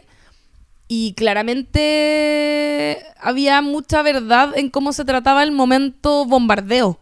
¿Cachai? Sí. Como decir, weón, ¿sabes qué? Estáis totalmente desorientado, no podía hacer nada, a pesar de, ¿cachai? Como que todos, todos esa- eso- esos momentos terribles de cómo debe ser realmente estar en medio de un bombardeo eh, a civiles, me refiero. Eh, yo siento que se veía reflejado en, en las escenas de, de varios de los personajes, pero Arya particularmente, que era alguien que uno esperaba, como decía antes, como ver luchando y de repente te di cuenta que estás totalmente desorientada, que va y te, te desmayás y que estás cubierta de ceniza, que traté de ayudar a alguien y no podís, que te encariñáis con alguien y lo perdí, Mm. ¿cachai? Como que estaba bueno igual, a mí me, a mí me gustó mucho eh, y, y también el, el final que tuvo con ella también, ¿cachai? Que es como, ya ok, no hizo nada ahora, pero igual va a ser, se viene, ¿cachai? Se Como viene. Sabemos que igual va, va a terminar siempre eh, cumpliendo con lo que es, entre comillas, su destino, que es como ser esta luchadora, ¿cachai? Y además, por otro lado, y para terminar con mi comentario sobre Arya, eh, claro, no mató a Cersei, pero ya igual se mató al Night King. Como que, ¿qué más Sí, queremos? sí, de hecho yo creo que por eso de repente pensaba que no iba a matar a Cersei, porque ya en, como en el ítem matar grandes villanos, ya se pitió a uno de los que supuestamente era el más importante Hubiese de todo. sido mucho. Y ahora, ahora va a tener que matar a Daenerys, que igual está, está heavy eso. ¿Les gustaría que matara a Daenerys? Aria. A esta altura yo abrazo todo, Chiri. Todo lo que pase, ya, ya. Podemos especular. Es que yo creo ¿Tú que... qué creéis que va a pasar? Puta, a mí me da mucho miedo que Arya termine muriendo a manos de Daenerys. Creo que sería un buen giro. Por lo tanto, No. podría ser posible. Jon se vuelve loco. Es que, es que, Dan- es que Arya ya hizo... Arya mató, mató al rey de la noche. Sí, ya Hizo ya- todo lo que podría haber hecho. Excepto matar a Cersei. Y ya no la mató. Ya no la mató. Entonces, igual como que matar ahora a Daenerys sería un poco mush. Así Ahora. que altas probabilidades de que Daenerys se la pitee. Y eso sería una buena justificación para que a la vez Jon la mate a ella. Oh, Femi- Oh, no. femicidio justificado. qué fuerte. Fuertísimo. No estoy, Ahora, no estoy igual preparada. Melisandre eh, le habló de ojos café. ojos Ah, verdad. No, entonces era mentira. No, pero, pero, mm, pero qué kuma esa weá. Ya, sí. los ojos café, ojos azules, ojos Pero mira, si es, que, Kumazo. si es que no mata a Daenerys, esa wea es como aquí ya pasándonos por el pico todas las teorías. Pasándonos por el borde todo. Oh, ya, qué ordinario. La wea Kuma. ya, perdón. Ya, pero no. Em. quizás... Ujú. qui- qué bueno, te juro que no sé qué va a pasar. Estoy nerviosa. quizás... No pero sé. yo, yo, Yo creo que va a ser Jon el que la va a matar. Es ¿A que eso es quién? como lo lógico. ¿A Daenerys? Mm. Mm, Oye, Jon Snow, Eh, you know nothing. Bueno, algo Oye, que va a pasar Snow, culiao Mm, no es que va a hizo morir nada. Daenerys. Sí o sí muere Daenerys. Eso está clarísimo, ¿no? Esta Mira, serie no no- termina yo no- con Daenerys viva. O sí, o de repente Es que va a ser buena de nuevo. Es que yo no diría, te juro que no diría va a morir o va a vivir alguien porque ya he especulado tanto y no se ha cumplido nada. Entonces ya. No y como estos buenos quieren sorprender a toda costa, de repente Claro. la va a matar Davos. Así una wea, nada que ver. La cagó. O un ejército de lobos. ya. O quizás no. No, Eh, no va a haber. Los lobos son los lobos. únicos capaces de matar al dragón. Así ya, una wea Oh. loquísima. Oh. Eh, bueno, y Jon Snow, personaje también absolutamente mutilado por la serie. eh, no sé qué onda el loco. Ahora, sí me conmovió mucho, mucho, todo, todo lo que le pasó a él durante esta batalla, en Sí. términos de la, mm, la frustración, la impotencia, de, weón, se, me- se nos fueron de las manos estos locos. eh, ese antagonismo que se generó con Gusano Gris. Yo dije, este weón va a matar a Gusano Gris, ¿cachai? Esa parte se la compré a la serie. Se la compré incluso más que la locura de Daenerys. Onda, estos weones eran eh, máquinas de matar, básicamente, y se estaban comportando como tal. Cuando su reina vieron que no obedeció a la rendición de Cersei, entonces los weones dijeron, obvio. Y que violar, o que intentaran violar, bueno, seguramente violaron mucho, mataron mucha gente y todo. Se lo compré totalmente y me dio mucha lástima la situación de Jon Snow. Eh, pero puta que se demoró en cachar. Puta. Tarde, Es que weón. no sabe nada. De verdad, el weón no sabía nada. Nada. No sabe nada. Honor, eh, mira, este podcast, un honor a Jon Snow ayer. Sí, o sea, y Grit siempre lo supo. Ah. Y de pronto los, los que habían botado sus espadas, que eran como Oh, defensa de. King's Landing, ayudando a escapar a esa gente y Jon Snow viendo al norte, a sus compañeros del norte, dejándolas. Mm. Qué doloroso. Pero él sigue siendo honorable como Ned Stark, bla, bla, bla, bla. no sé Pero qué. la ha cagado tanto que yo de verdad no quiero que este weón se, quede con el trono de hierro. Eh, sabemos que nunca lo ha buscado, pero como que la serie nos está instalando esta, este discurso de el mejor gobernante es aquel que no aspira al poder, Mm. que, que yo no comparto. Yo creo que es súper válido aspirar al poder. Necesitamos que gente aspire al poder para cambiar las weas. Y, y yo siempre encontré súper válida la reivindicación de Daenerys. Pero, pero bueno, la serie tiene este discurso como de el weón que ponen en el poder sin que él lo desee, parece que es un mejor gobernante. Pero igual en este momento no quiero que sea John. Y no sé si lo hablábamos eh, fuera de grabación. Pero mm, no pierdo la fe de que Sansa Ya me creo que va a ser Sansa. regrese de, o sea, viaje desde King's Landing, aparezca en el último capítulo a salvar la situación, porque igual vimos en el adelanto que, que Daenerys ya se instaló en el poder. po. Va a gobernar sobre cenizas. Va a gobernar sobre ceniza, cenizas y que en algún minuto del capítulo final haga su aparición Sansa con otros queridos que están en el norte, como Sam. Bueno, no es necesario que vengan todos igual, pero me gustaría verlos a todos. Gendry. Gendry, que aparezcan todos los buenos que no Podrick. Claro, Tormund, ¿sabes? Con Ghost. ¿Qué fue de Tormund? Nunca más lo vamos a ver.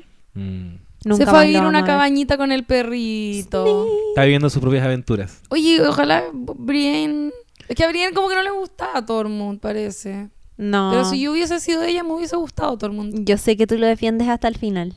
Era un pero buen yo hombre. no. Por catete. Tormund es tu tipo de, de hombre. Es mi tipo de hombre. Un Sí. salvaje. Oye, la Bárbara eh, Dostal nos saluda y dice eh, que bueno que una amiga me los recomendó y los he escuchado en esta temporada de GOT. A mí por fin me gustó un capítulo de esta temporada. A ella todo el capítulo de ayer.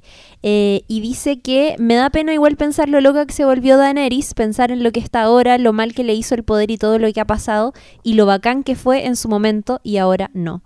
Pero también está súper bien logrado todo el camino del personaje y aunque ahora esté loca y matando a todo el mundo, eh, puedes pensar en su desarrollo y cómo en esos era seca.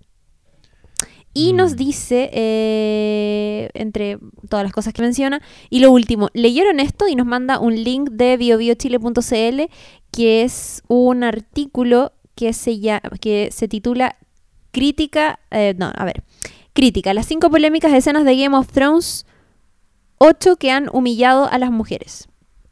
Y ella nos dice, yo soy feminista, pero aún así no estuve muy de acuerdo con hartas cosas. ¿Qué dicen ustedes?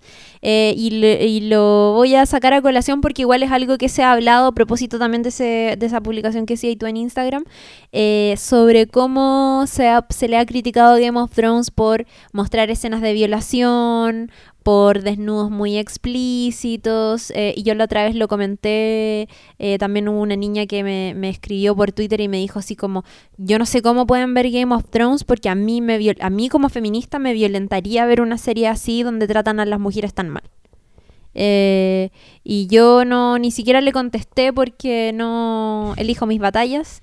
Muy bien. Eh, además que las redes sociales son un poco como que mm, a veces uno trata de decir algo pero tiene tan pocos caracteres que uno no puede explicarse bien, entonces no quise ahondar, pero me parece interesante porque hay harta gente que, que, que ve la serie de esa manera y, y yo creo que si es que hay algo que le puedo criticar sobre todas las primeras temporadas es lo que hablaba la Lula, no sé si en el capítulo anterior o, an- o antepasado, de los desnudos que, que efectivamente fue una serie que, esa, que, que los, los primeros, las primeras temporadas, los primeros episodios se aprovechó demasiado de ese soft porn para, para llegar a más gente, para que Sí. vengan a ver la serie, vengan a ver la serie porque acá hay teta y Hay no sé qué. ¿cachai? Sí, Claro. Em, y la mayoría de esos desnudos eran desnudos femeninos. sí. Eh, vimos re poco, re pocos salchichones y cosas por el estilo porque se privilegiaba, ¿cierto? Eh, el la vagina y la y los senos. El pate. Ya voy a empezar con tu... Sí, me, me retira tiempo. Eh, eso, y, y dentro de este artículo se mencionan, por ejemplo, las violaciones, la escena de sexo de Aria, eh, y todo esto que había dicho, ¿cierto? Eh, que habían comentado los actores, que cierto, Gendry, actor, dijo que para él había sido un poco incómodo porque la había conocido con, no sé, 11 años a Macy Williams, pero que al final decidió tratarla, entender, ¿cierto? Que ya era una mujer mayor de edad y que no podía tampoco tratarla como niña porque es una actriz hecha y derecha y tenía que ponerse a su altura en el fondo. Eh, pero no sé qué, qué, les pasa a ustedes y qué le dirían a una persona que eh, se considera feminista y que cree que Game of Thrones es una aberración. Yo no voy a ver cómo tratan mal a las mujeres y cómo los Dothraki se las violan. ¿Qué puedo decir yo? Por favor, Lula. Ah, o sea, Yo- yo la no Chiri hablar. no responde, pero yo tengo que responder. No, no, no, es que mi, mi posición es que hay que... eh, Elegir las batallas. Sí, no, y que también es una serie que no sucede en el mundo de hoy, que sucede en una en un contexto eh, comillas histórico. Es que ni siquiera es de este, No. de este mundo, ¿cachai? Pero igual Pero es- es, un es- mundo Es la edad media, en el más fondo. retrasado, claro. Sí, sí. Entonces no podemos esperar ver que sean muy amables con las mujeres porque no era así, ¿cachai? Eh, ahora, dentro de todo eso, me parece que sí hay personajes que son muy fuertes femeninos y Sansa Stark, el recorrido de Sansa Stark hasta el momento de, de las cosas más bacanes y sobre todo el de Arya. Arya es mi personaje favorito. Entonces, eh, les diría que, que no pueden ser las cosas de otra manera y que sí, pero que sí hay algo que puedo criticar es esta cosa de los desnudos. Eso. Yo, no, yo, yo lo que diría es que mm, no se confundan, esto es una ficción, y en la ficción obviamente hay muchas cosas que son problemáticas, siempre, siempre lo hay, los conflictos son, muchas veces son problemáticos, sobre todo cuando hay violencias de todo tipo, eh, pero creo que lo importante es ocupar esos elementos que puedan ser violentos eh, y, y- y en el fondo ocuparlo a favor del discurso que quieres comunicar. O sea, no sé si discurso, pero creo que hay que estar.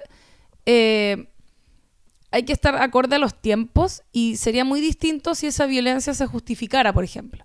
Exacto. Pero en el contexto de la serie eh, es bastante opuesto a lo que ocurre. O sea, es todo lo contrario a justificarlo. Es como eh, sacar adelante a personajes que han sido violentados de maneras terribles, eh, lo- lograr darle la, la- la, mm, torcerle la mano al destino, por así decirlo. Eh, todos estos personajes femeninos que efectivamente al principio de la serie estaban bastante anulados, eh, terminan ganando todo el poder prácticamente. O sea, en esta temporada, que las mujeres son las que la están llevando, eh, que además son varias de ellas con expresión de género no binaria y creo que eso es como bacán también, ¿cachai? A pesar de la época y todo lo que hablamos de- del contexto en el que se desarrolla la serie. Entonces creo que más que pensar en, si hay un acto violento contra una mujer, que efectivamente lo hay, como lo hay en la vida misma, la serie no pretende eh, mostrarte un mundo ideal en el que no hay violencias, porque eso no tiene nada que ver con la realidad. Eh, y además sería bastante fome, obviamente las historias son conflicto, conflicto, conflicto. Eh, y insisto, lo importante es qué es lo que hacen ellos con esos elementos, los guionistas o les, les guionistas. ¿Cachai? Como que.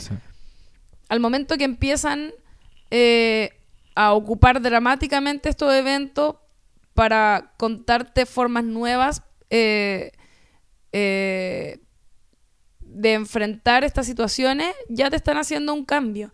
Y yo valoro mucho que a pesar de que la serie haya partido, como bien decía la Chiri, muy soft porn, porque la weá era impresionante. O sea, yo les contaba la otra vez que había visto los primeros capítulos con mi papá y la weá incómoda para el pico, obviamente. Y er- er- en general era muy incómodo, se notaba mucho que era una serie eh, como orientada hacia un público masculino, puras minas piluchas, todas regias no sé qué. Eh, pero con el tiempo eso fue perdiendo fuerza y de hecho ya no vemos nada de eso. Como que hace mucho rato que la serie dejó de tratarse de eso y en la que se fortalecieron los personajes femeninos y los caminos que tenían. Y, y nada, como que yo creo que una persona que a lo mejor no ve la serie podría decir que es una serie que como feminista te violenta, porque para todas las feministas que vemos Game of Thrones es como todo lo contrario. po. Claro. ¿Cachai? Te, te- en el fondo no te quedís con la carátula de la serie, sino que entras eh, a picar un poquito más adentro y te das cuenta que la weá tiene unos regalos maravillosos, ¿cachai? Sí, estoy súper de acuerdo y, y es también un poco como la otra vez con la Lula nos invitaron a, al liceo de la Universidad de Chile a un encuentro que era como feministas que ven series 2, que era sobre sitcoms eh, de amigos en Nueva York, era como algo muy, muy específico.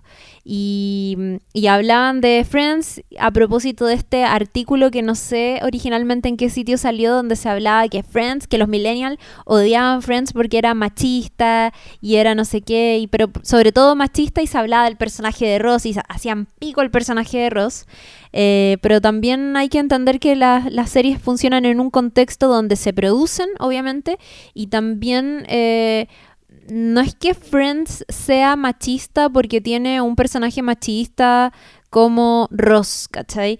Ross, claro, efectivamente era un, un macho súper problemático como papá, como pareja, como amigo, pero parte de su gracia también es que toda esa, eh, to- todos esos defectos, ¿cierto? Que hoy día nosotros como feministas podemos criticar, eh, lo dejaban en ridículo y era lo que hacía más chistoso a Ross.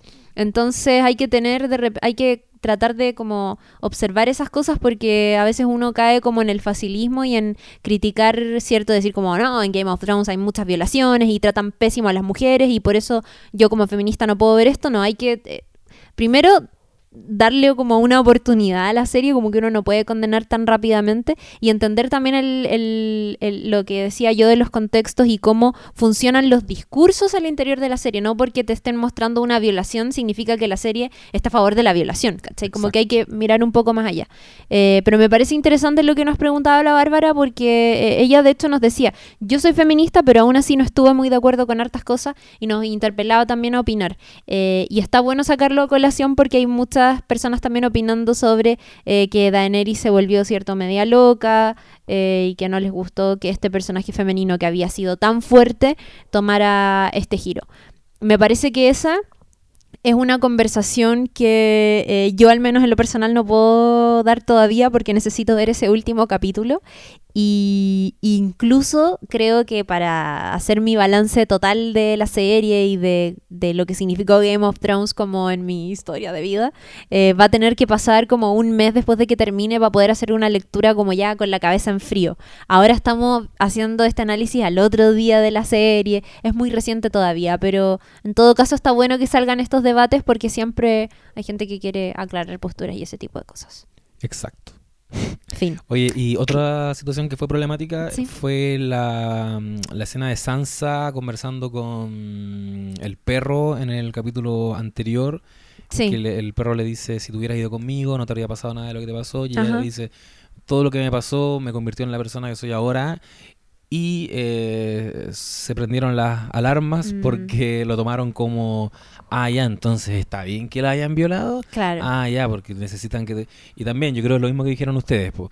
Eh, no, obviamente no está bien, pero le pasaron esas cosas, ¿cachai? Y evidentemente el personaje se fortaleció por todas las guas que le pasaron. Y ella no puede negar eso. Es- eh, ya, ya lo asumió como parte de su historia y es una mierda tener que decir eso.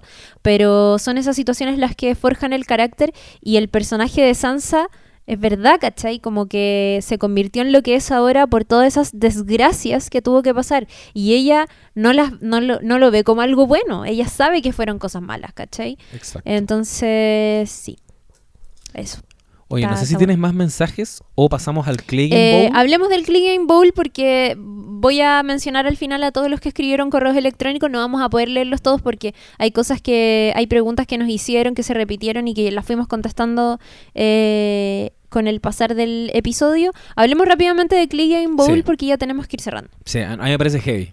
Me parece heavy que, que la serie Bueno, me parece heavy. Adiós. se, se haya detenido tanto y le haya dado un tratamiento tan la zorra y quizás el mejor momento del capítulo a una weá que la verdad valía pico. Da sí. lo mismo, pero Da la gente la esperaba tanto. Fanservice. Sí. Pero bien, pero bien. Yo ¿sabes? quiero decir algo, ya que mi, mi comentario va a estar muy desactualizado con cómo son los videojuegos hoy en día, porque yo solo jugué Mortal Kombat 2, pero encuentro que era la mejor pelea de Mortal Kombat 2 que he visto en mi vida. Todo Estoy hablando del escenario. ¿Cachai? Como en el que Sí, ocurría po. la pelea, era muy de Mortal Kombat. Era, era- la cagó, la cagó que Weón, sí. pico. Y como. Además que no weón, po- todo podrido. em, El permisito, dijo Monchito, de el permisito Cersei. de Comonchito. Maestro. Pero ¿sabéis qué? Ese permisito yo antes iba a decir que lo encontré brígido porque también fue como representativo de cómo la serie se centró en algún minuto, el capítulo se centró en este momento e incluso Cersei, la gran villana, pasa caminando por el lado. Como, ah, chucha, permiso. Sí, como chucha, yo- mi trama no es tan importante, permiso, sigo. y estos dos huevones como resuelvan lo suyo, lo que todos estábamos esperando, la montaña contra el perro. Y en verdad, a mí me encantó que lo hayan hecho, pero al mismo tiempo no era algo que ni cagando esperaba. O sea, yo podría haber cerrado esta serie sin el Clay Ball, no así, sin otras cosas que no van a ocurrir, ¿cachai? Entonces, eh, sentimiento extraño de bien, bien, le pusieron color a una weá, pero por otro lado, eh, igual fue mucho. Me dieron ganas de jugar al juego como Mortal Kombat versión Game of Thrones después de La ver cagó. eso. y jugar con el perro, obvio. Y Y usar con el perro. Mira, o sea, weón, Oh, gran idea. hay un juego ahí, ¿eh? Oberyn Martel. Weón, onda, yo vio que como que el weón más difícil Claro. es la montaña. Yo vi que es súper Ah, no. ágil y puro salto. Obvio. Obvio que sí, ¿o ¿no? Weón, qué juego más entretenido. Que te lo juro que el, el tema como escenario de, de pelea Y Bran, era tan evidente y así. Bran se convierte en animales, Oh, o está ahí como mirando. como ¿no? guarriando. Ese sería Sí. el juego que queremos ver. eh, y eso fue el Click Ball. eh, eso, desproporcionado lo encontré. Bacán y al mismo tiempo no quería tanto tampoco. Y al, y al mismo tiempo que no se cuenta todo podrido, qué asco. Sí, y bueno, y poético que el perro haya muerto en el fuego, que era lo que más le tenía miedo. Verdad, Y- chiquitito. No tuvimos tiempo para sufrir. Ahora me da pena, ahora, ahora que lo pensé. Yo igual sufrí el perro. Yo igual un poquito. Yo lo quería mucho. Cuando Arya le dice Sander. Sí, Oh, me muero. le dice Sando. Oye, ¿sabéis que sí tenía un comentario que quería leer? Que se lo había mandado a la Lula, pero si Ah, quieres lo... chucha. No, léelo tú nomás. Ya. Eh, tenemos una amiga, eh, amiga conocida, la Nicole Zenerman, que hace un programa que se llama La vida de los otros en Sube la Radio. Aprovecho de pasar el dato. Eh, la Nicole estuvo conversando con la Lula y me reenvió esos mensajes para decirme, oye, le envié esto a la Lula, pero porfa, léelo tú, acá te lo mando. Y está bien interesante. Ella dice que eh, tiene varias ideas, teorías personales sobre el, eh, lo que hablábamos, las mujeres en Game of Thrones. Dice, a través de la historia real y en GOT, las mujeres que terminan siendo relevantes siempre es a gran costo personal, sufrimiento y abusos. Nos dice, piénsenlo, si yo te pregunto qué mujer de la historia te gustaría ser, sabes que para eso tendrías que pasar por sus mismos sufrimientos. Em, ninguna tuvo el privilegio de heredar el poder o casi ninguna. Todos han tenido que ganárselo en el fondo. Eh, y nos habla de Brienne, esta dama caballero que solo se puede vulnerar en toda su historia a través de lo único que la hace mujer y débil. Su sexo, dígase ser penetrada, nos dice. Em, y nos habla también de eh, Aria. Dice, Aria obviamente dice I'm not a lady, frase importante que está más allá de su género. Aria es la nueva soltera. Decide su destino que será ser errante, justiciera y buscadora de aventuras, una nueva Hound. No será quien mate a Cersei, pero si le queda otra matanza importante, aún no junto los cables de quién será. Em, y nos dice que eh, si es que John toma el trono, se mata, corta. y que nos va a ir, eh, estar avisando de su de sus nuevas eh, teorías e ideas para el Si final. John toma el trono, Se mata, dice. se mata Se John. muere, se muere. No, no, Se no. muere ella. Ah, chucha. yo- No, po, Perdón. No, es que sería un mal final. Sería un pésimo final. Sería terrible. No, John se va a ir al norte. En ese, Ay, mundo, es en ese filo. mundo quiero vivir. John se va al norte y vuelve a Winterfell tranquilito. Bueno, vamos a tener que esperar cuántos días para eso, solo seis días. Porque el próximo días. domingo 19 de mayo nos vamos a encontrar en el California Cantina con todos los que han hecho sus reservas a reservas.californiacantina.cl y no sabes nada podcast.gmail.com porque vamos a estar ahí viendo, padeciendo este último capítulo y después para poder celebrarlo, comentarlo, desahogarnos. No queda nada. Se acabó. Se acabó este viaje de ocho años. El domingo vamos a despedirnos de Game of Thrones y por favor vayan. Sí. Porque va a ser duro igual. Así que necesitamos estar acompañados. Va a ser duro, pero curémonos juntos, comentemos la serie juntos. Y nada, po, habrá que ver otras series, seguir comentando otras cosas. Lo vamos a seguir haciendo. Game of Thrones termina, pero no sabes nada. Podcast continúa. Continúa y vamos a seguir comentando otras series, así que no dejen de escucharnos y seguirnos, porque vamos a seguir trabajando para ustedes y tenemos incluso sorpresas, pero no las podemos comentar todavía, pero, pero se vienen cosas nuevas y bacanes para No Sabes Nada Podcast. Se vienen sorpresillas, así que pueden ir desde ya empezando a decirnos cuáles son las series que les gustaría que comentáramos, porque bueno, se acaba Game of Thrones y vamos a volver a lo nuestro. Yes. Al resto de las series. Hay hartas series. Hay viudísimos Hay hartas series. Sí. No, y en este tiempo en que eh, desde que empezó la Invierno. última temporada, uf, tenemos unas series pendientes ahí por comentar. Es verdad. Eh, así que vamos a estar en eso. Nos vemos el otro domingo. Y eh, recuerden seguirnos en No Sabes Nada Podcast en Instagram. Y por favor, recomienden este podcast a sus amigos. Eh, como dice mi tía Marta, anda y decirle a tus amigos que se suscriban y no sé qué, porque es muy importante. Eso, hagan sus stories y etiquétennos porque ustedes saben que siempre, siempre los vamos a compartir. Sí, y recomiéndennos, eso Sí. es re importante. Porque así cada vez vamos a hacer una comunidad más grande. Chao, no sabes nadites. Muchas gracias por escuchar. Adiós. Nos vemos el domingo. Adiós.